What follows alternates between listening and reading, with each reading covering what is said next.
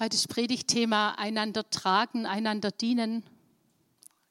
Das heißt, an der Stelle sind wir gleich herausgefordert, einfach das im Gebet mitzutragen, ähm, die Woche über mitzutragen, dran zu denken, Unterstützung, Hilfe zu geben, womöglich.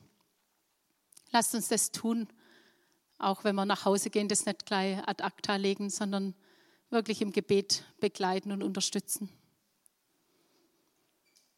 Heute ist ja unser dritter Sonntag schon in der Predigtserie der heilenden Gemeinschaft. Und ich weiß nicht, wie es euch ging, wo ihr diesen Titel der Predigtserie gehört habt. Ich dachte irgendwie gleich, hm, ist es tatsächlich so? Ist unsere Gemeinschaft tatsächlich heilende Gemeinschaft? Erleben wir das in der Ehe so oder in der Familie, im Hauskreis oder hier in der Gemeinde, im Gottesdienst, dass wenn wir zusammenkommen, dass es tatsächlich heilsame, wohltuende Gemeinschaft ist? Harry hatte ja bei der ersten Predigt zu dieser Reihe, wo es ums Vergeben ging, ausgeführt, dass unser Leben so ein ganzes Netz von Beziehungen ist. Gewollt oder ungewollt. Es sei denn, du bist dieser einsame Feuerstattenwächter da in Kroatien irgendwo, den er zitiert hat, oder du sitzt auf irgendeinem einsamen Leuchtturm an der Ostsee. Aber eigentlich ist Leben, Leben in Gemeinschaft und in Beziehung. Und nicht als notwendiges Übel, weil wir uns halt nicht ausweichen können, weil Reutlingen halt so voll ist, sondern weil Gott uns so geschaffen hat. Er, der allmächtige, der dreieinige Gott, der an sich, in sich Gemeinschaft ist, Vater, Sohn und Heiliger Geist, hat uns zu seinem Ebenbild geschaffen und wir sollen auch in Gemeinschaft miteinander leben und mit ihm. Marcel hatte das letzten Sonntag ja auch nochmal ausgeführt. Und Gott hat gleich am Anfang der Schöpfung gesagt, es ist nicht gut, dass du Mensch alleine bist. Wir sind angelegt auf Gemeinschaft miteinander. Und wenn das so ein Ursprungsgedanke Gottes war, dann fragt man sich doch schon irgendwie, warum ist die Gemeinschaft dann oft so schwer? Warum ist sie oft so mühsam? Warum ist sie oft so anstrengend? Wir verletzen uns in der Gemeinschaft, wir werden enttäuscht in der Gemeinschaft und manchmal sind einfach die Partner, die bei uns in der Gemeinschaft sind, irgendwie nicht so unsere Traumpartner. Manchmal ist es echt anstrengend. Aber Gemeinschaft von Gott her ist gedacht als heilsame Gemeinschaft. Ich habe einen Hauskreis, wir sind insgesamt zehn Frauen. Und letzten Sonntag war eine Schwester da, der ging es echt schlecht. Und wie ich nach dem zweiten Gottesdienst rauskam, dann standen schon drei andere vom Hauskreis bei ihr und haben sie aufgefangen und haben mit ihr gesprochen und haben sie abgeschleppt zum Tulpenmittag nach Gönningen. Sie durfte an dem Mittag echt heilsame Gemeinschaft erfahren. Aber wir haben auch eine Schwester, die kommt nicht mehr in den Hauskreis, weil wir ihre Erwartungen und ihren Wunsch nach Liebe einfach nicht erfüllen konnten und sie empfindet bei uns das nicht zu erleben, heilsame Gemeinschaft. Und ich glaube, jeder von euch kennt das aus dem eigenen Leben, aus Situationen, die sich vielleicht in der Gemeinde, im Hauskreis ergeben haben. Wir als Gemeinde kennen das in unserer Geschichte. Nicht immer ist Gemeinschaft heilsam. Was macht Gemeinschaft zu einer heilsamen Gemeinschaft? Ich finde, also mir geht es wenigstens so, wenn ich in der Gemeinde bin, wenn ich mit Geschwistern zusammen bin, dann habe ich schon den Anspruch, dass die Gemeinschaft eine andere, eine bessere Gemeinschaft ist. Weil das Wort Gottes eben sagt, dass wir einander lieben sollen, können, dürfen, dass wir füreinander da sein können, dass wir den anderen höher achten sollen als uns selber. Weil das Wort Gottes sagt, dass wir nichts nachtragen sollen, dass wir vergebungsbereit sein sollen, dass wir einander loslassen sollen in unseren Erwartungen, einander freigeben, einander dienen, einander tragen. Das ist doch eine traumhafte Gemeinschaft. Und den Anspruch habe ich dann schon irgendwie. Vielleicht erinnert ihr euch an die Predigt, die ich im Dezember halten durfte über Gemeinschaft mit Gott im Hauskreis. Und da haben wir ganz viele von diesen Einanderworten miteinander gelesen. Es gibt ja, glaube ich, fast 60 im Neuen Testament, was wir alles füreinander sein dürfen können. Und die sind ja nicht dazu da, dass ich sehe, hm, der Anforderungskatalog ist so und so und bei jedem zweiten Punkt muss ich ein Minus machen, ich genüge dem eh nicht, ich bin noch ziemlich defizitär unterwegs, sondern ich glaube, dass das uns die Augen öffnen will für Gottes Perspektive, für das, was Gottes Realität ist, für das, was Gott für Dimensionen hat. Wenn Gott uns anschaut, dann sieht er, dass da eine Gemeinschaft möglich ist, wo wir einander achten und ehren und einander dienen und Fürsorge füreinander betreiben. Gottes Realität, Gottes Perspektive für uns, sein Horizont ist bei weitem weiter und größer wie unserer. Und ich spüre an der Stelle ja sofort, ich kriege das nicht hin. Vielleicht jemand von euch, aber ganz schnell merke ich ja, aus eigener Kraft schaffe ich das nie und nimmer. Ich kann die Ärmel hochkrempeln, wie ich will. Ich kann mich bemühen, wie ich will. Ich kann mir jeden Morgen vornehmen, so heute jetzt aber habe ich alle lieb und bin zu allen freundlich. Es kommt irgendwann mir einer über die Quere und dann war es halt wieder nichts. Was mir an der Stelle hilft, ist zu wissen, vor diesem Anspruch, den ich vom Wort Gottes empfinde und den, glaube ich, schon Gott auch an uns hat, vor dem steht der Zuspruch Gottes. Es gibt nicht diesen Anspruch ohne den Zuspruch. Ich muss nicht diesen Gesetzeskatalog abarbeiten, sondern ich habe den Zuspruch Gottes, der sagt, ich habe das alles schon in dein Leben gegeben. Ich habe dich schon geliebt, damit du andere lieben kannst. Ich habe dir vergeben, damit du anderen vergeben kannst. Mir fiel in der Vorbereitung dieses Beispiel vom Schalksknecht ein. Da ist er einer, der hat brutal viel Schulden. Mehr, glaube ich, als er im ganzen Jahr oder im ganzen Leben verdienen kann, keine Ahnung. Enorme Summe. Und der König will ihn eigentlich ins Gefängnis schmeißen und er bittet um Gnade, er fährt Gnade, kriegt nicht nur Aufschub, sondern ihm wird seine komplette Schuld erlassen. Der Mann muss ziemlich glücklich gewesen sein, geht raus, trifft einen, der ihm fast nichts, Vizerle schuldet. Wahrscheinlich denkt er, ich fange gleich einen mit eintreiben, damit mir das nächste Mal nicht mehr was passiert, dass ich was auf der Kante habe. Ich weiß es nicht. Aber der haut den an, sagt hier, du bist mir was schuldig, zahl das sofort zurück. Wenn nicht, lasse ich dich ins Gefängnis sperren. Und so kommt es dann.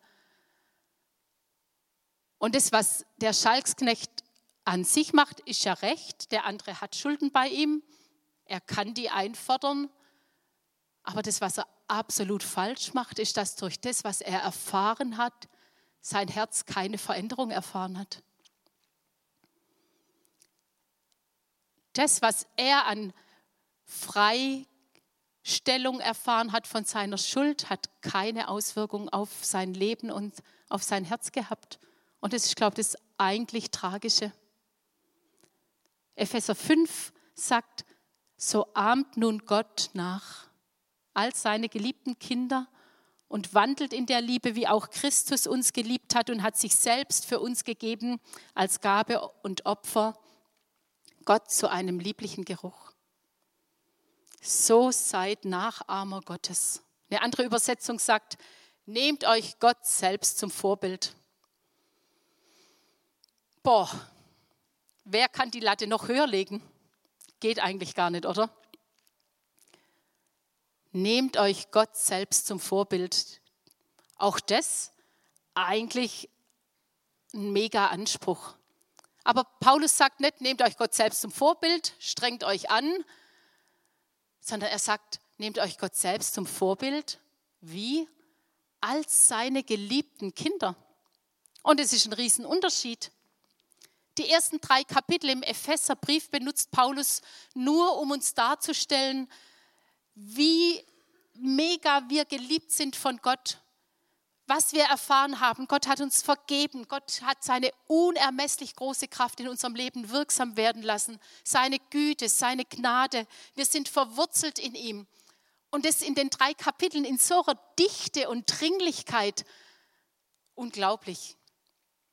Ein Zuspruch Gottes, der geradezu überfließend ist, überquellend ist.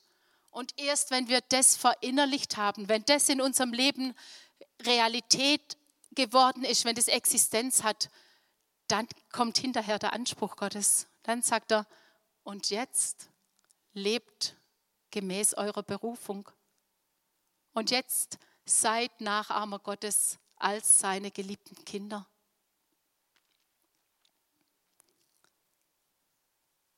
Kinder haben eine super Eigenschaft. Die sind mega neugierig und die wollen alles selber hinkriegen die gucken, wie wir das machen und wollen unbedingt nachmachen. Wir haben sogar ein paar Kinder da, die können das bestimmt bestätigen. Gell? Selber hinkriegen ist cooler wie machen lassen. Und die sind da erstaunlich ausdauernd.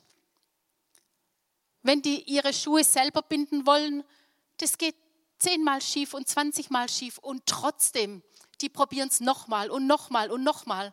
Und wenn es heute nicht klappt, dann morgen und nächste Woche bis es irgendwann klappt und sie das dann stolz präsentieren können.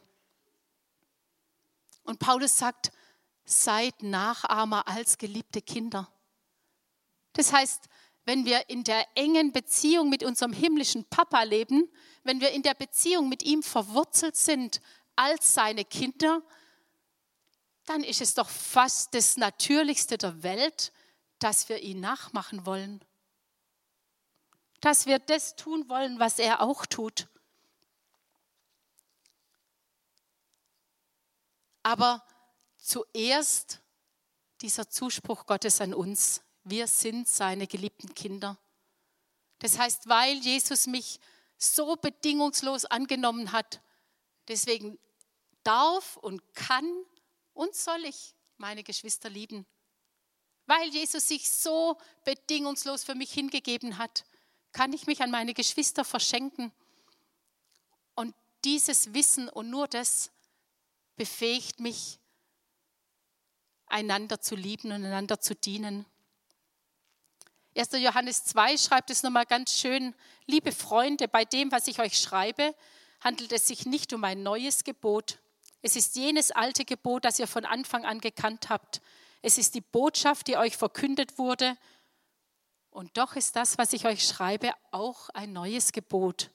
Neu, weil das, was es fordert, von Jesus Christus erfüllt wurde und auch bei euch, bei dir, bei mir Wirklichkeit geworden ist. Und was ist dieses alte, neue Gebot? Jesus sagt, das wichtigste Gebot ist, hört ihr Israeliten, der Herr ist unser Gott, der Herr allein. Ihr sollt den Herrn von ganzem Herzen lieben, mit ganzer Hingabe, mit eurem ganzen Verstand und mit all eurer Kraft. Ebenso wichtig ist das andere Gebot, liebe deinen Mitmenschen wie dich selbst. Kein anderes Gebot ist wichtiger als diese beiden. Und Johannes sagt, genau das hat Jesus zur Realität werden lassen. Das ist die Wirklichkeit, in der wir unser Leben leben dürfen. Ganz konkret heißt es, ich bin unfassbar geliebt und deswegen darf die Liebe aus meinem Leben rausfließen zu meinen Mitmenschen. Mir ist so viel vergeben, deswegen kann ich mich entscheiden, anderen zu vergeben, mich hingeben, mich verschenken an andere. Römer 5 sagt, die Liebe Gottes ist ausgegossen in unsere Herzen durch den Heiligen Geist. Gegenwart, perfekt, alles schon geschehen. Sie ist ausgegossen. Das nimmt ganz viel Krampf raus. Ich muss es nicht selber leisten. Ich muss nicht einem Anspruch genügen, sondern ich darf den Zuspruch Gottes in mein Leben wirksam werden lassen. Und das gibt eine Kraft und eine Dynamik, Nachahmer Gottes zu sein. Wir schaffen das nicht immer und das ist auch gar nicht schlimm. So wie die Kinder auch viele Anläufe brauchen, um irgendwas nachzuahmen. Aber wir brauchen uns nicht entmutigen lassen. Wir dürfen wieder aufstehen. Wir dürfen um Vergebung bitten, wenn unser alter Mensch mal wieder mit uns durchgebrannt ist. Und wir dürfen immer und immer wieder versuchen, Gott ähnlicher zu werden. Nachahmer Gottes sein, auch beim einander dienen, einander tragen. Galater 6, Vers 2 heißt, einer trage des anderen Lasten, so werdet ihr das Gesetz des Christus erfüllen. Oder die Hoffnung für alle übersetzt, jeder soll dem anderen helfen, seine Lasten zu tragen.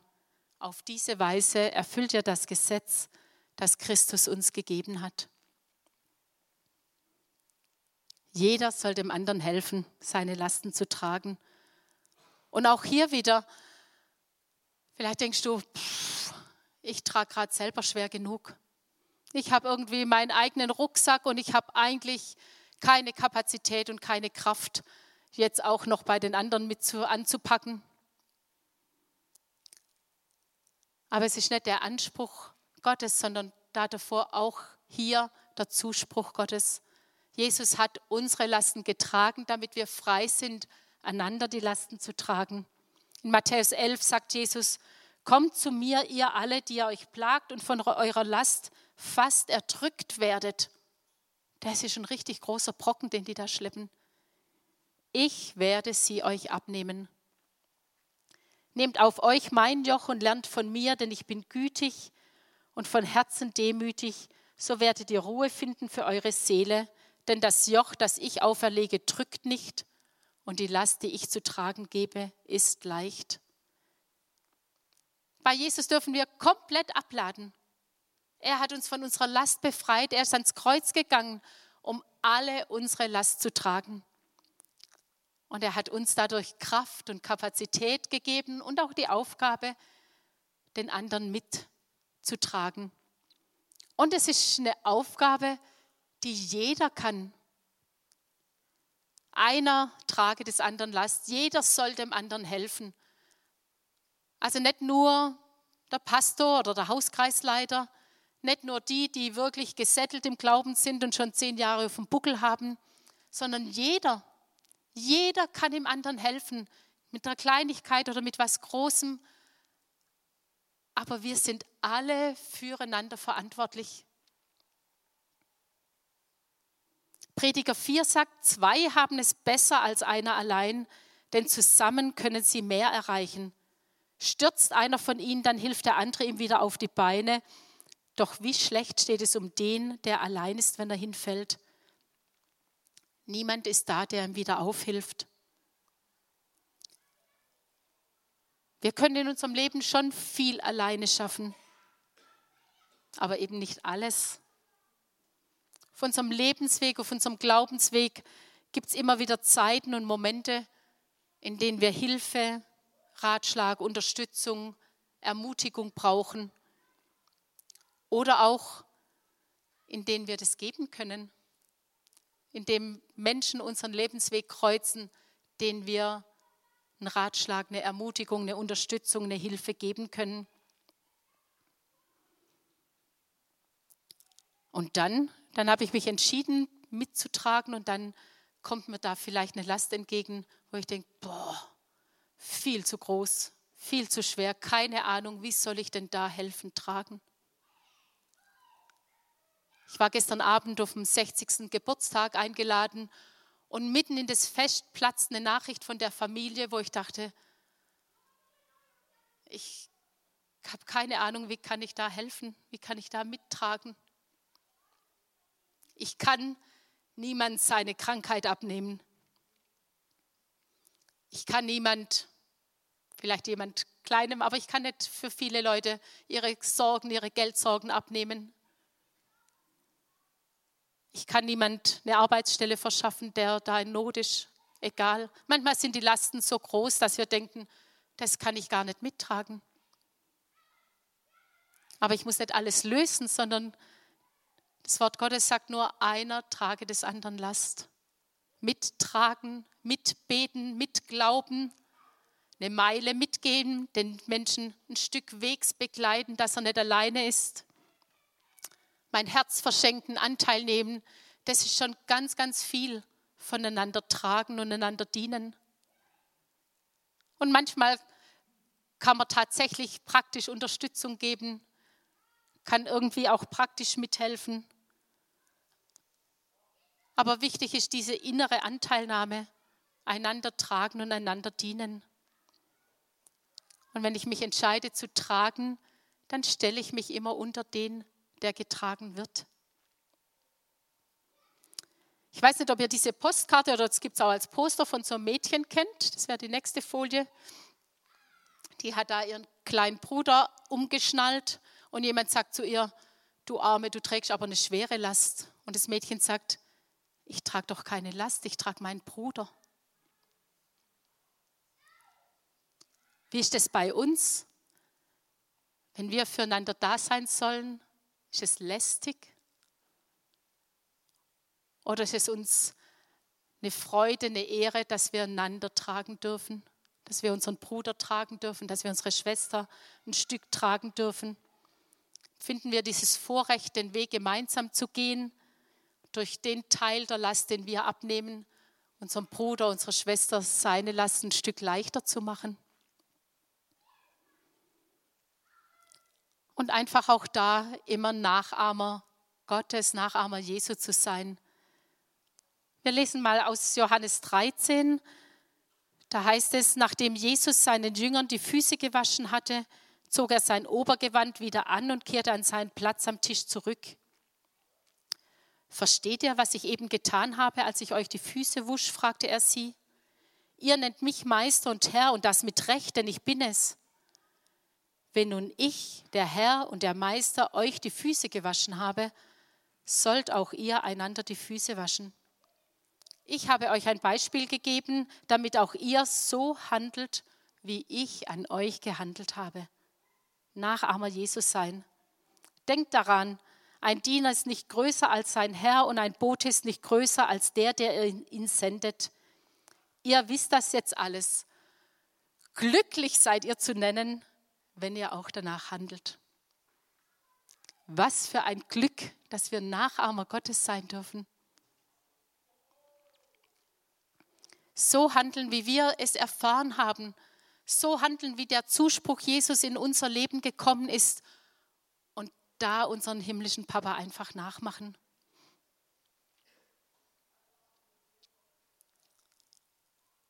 Manchmal wird man beim Nachahmen und beim einander Lasten tragen, auch verletzt. Wenn ich eine Last auflade, da gibt es die eine oder andere Schramme oder den blauen Fleck. Da werde ich enttäuscht, da werde ich vielleicht verletzt, da werden Erwartungen nicht erfüllt. Und trotzdem, wie die Kinder, wieder aufstehen und wieder probieren und weitermachen. Bei denen, denen Jesus die Füße gewaschen hat, da saß auch der Judas mit am Tisch. Und Jesus hat sich vor ihm genauso gebückt wie vor jedem anderen. Und er wusste ja schon, wer Judas ist und was Judas tun würde. Und trotzdem hat er sich vor ihm gebeugt und hat ihm die Füße gewaschen und hat nicht aufgehört, ihn zu lieben bis zum Schluss. Vielleicht erinnert ihr euch noch an diese kleine Anekdote aus der Predigt vom Dezember. Ich lese es gerade nochmal vor. Ein Schüler fragte einmal seinen Lehrer, Rabbi, früher gab es Menschen, die Gott von Angesicht zu Angesicht gesehen haben. Warum gibt es die heute nicht mehr? Der Rabbi antwortete, weil sich niemand mehr so tief bücken will. Ich glaube, dass wir öfters, wie wir es erwarten, wenn wir einander dienen, einander tragen, uns voreinander bücken, uns unter unsere Geschwister bücken, direkt in Gottes Angesicht schauen dürfen dass Gott genau da ist, wo wir unseren Geschwistern aufhelfen und weiterhelfen und ihnen die Lasten tragen und ihren Weg ein Stück erleichtern. Das ist immer wieder auch eine Entscheidung. Mir ist nicht jeden Tag danach, jemand anders auch noch zu helfen und seine Last zu tragen. Manchmal bin ich fast zu viel mit mir selber beschäftigt oder habe das Gefühl, eh schon erschöpft zu sein oder einfach nur keine Lust. Aber wir dürfen uns immer wieder dafür entscheiden, sagen, jawohl, ich will meinem Bruder, meiner Schwester die Last tragen. Ich will jemand sein, der dient, um Jesu willen. Weil ich Nachahmer Jesus sein will, will ich auch helfen tragen bei meinen Geschwistern. Und ich will mich nicht abhalten lassen, wenn es mal nicht gelingt. Ich will mich nicht abhalten lassen, wenn andere mir mal komisch kommen. Ich will mich nicht abhalten lassen, sondern ich will dazu beitragen, dass Gemeinschaft heilende Gemeinschaft ist. Ich fand es schön, wo wir vorhin das Glaubensbekenntnis gelesen haben. Schon unsere Väter haben gewusst, dass das ein ganz elementarer Teil der Gemeinde ist. Ich weiß nicht, ob ihr es noch im Kopf habt. Da heißt es Gemeinschaft der Heiligen. In einem Atemzug mit Vergebung der Sünden und Auferstehung der Toten und Heiliger Geist. Es gehört alles zusammen. Gemeinschaft der Heiligen ist nicht ein netter Nebeneffekt, wo man halt mal einen Tesla Kaffee miteinander trinkt, sondern Gemeinschaft der Heiligen ist was ganz Elementares. Wenn ich Lasten von anderen tragen will, dann muss ich ja überhaupt erst mal wissen, was der oder die für eine Last hat. Das heißt, wir müssen einander kennen, wir müssen aufeinander zugehen, wir müssen miteinander unterwegs sein. Ich kann der Debo nichts abnehmen, wenn ich nicht weiß, an was sie gerade schleift. Wir müssen uns füreinander interessieren, nachfragen, achtsam miteinander umgehen. Wir müssen Gemeinschaft leben und pflegen und uns selber auch einbringen. Ich bin ja nicht nur der, der trägt, sondern ich bin auch der, der immer wieder getragen wird. Das brauchen wir ja alle. Dazu muss ich aber mich öffnen, Menschen Anteil an meinem Leben geben, sie reinschauen lassen in mein Leben Aber wenn wir so miteinander umgehen und Fürsorge füreinander haben, dann werden wir mehr und mehr erleben, dass Gemeinschaft tatsächlich heilende Gemeinschaft ist. Und dass es leichter ist, in Gemeinschaft zu gehen, wie alleine zu gehen. Dass Last leichter wird, wenn wir sie gemeinsam tragen, statt dass ich sie alleine tragen muss. Wenn die Liebe, die Barmherzigkeit Gottes sich entfalten kann, was für eine wunderbare Gruppe gibt es? Was ist das für eine Atmosphäre, wenn Menschen hier reinkommen und spüren, da hat jemand einen Blick für mich, da interessiert sich jemand wirklich für mich, da ist jemand, der nimmt Anteil an dem, was mich gerade beschäftigt oder beschwert.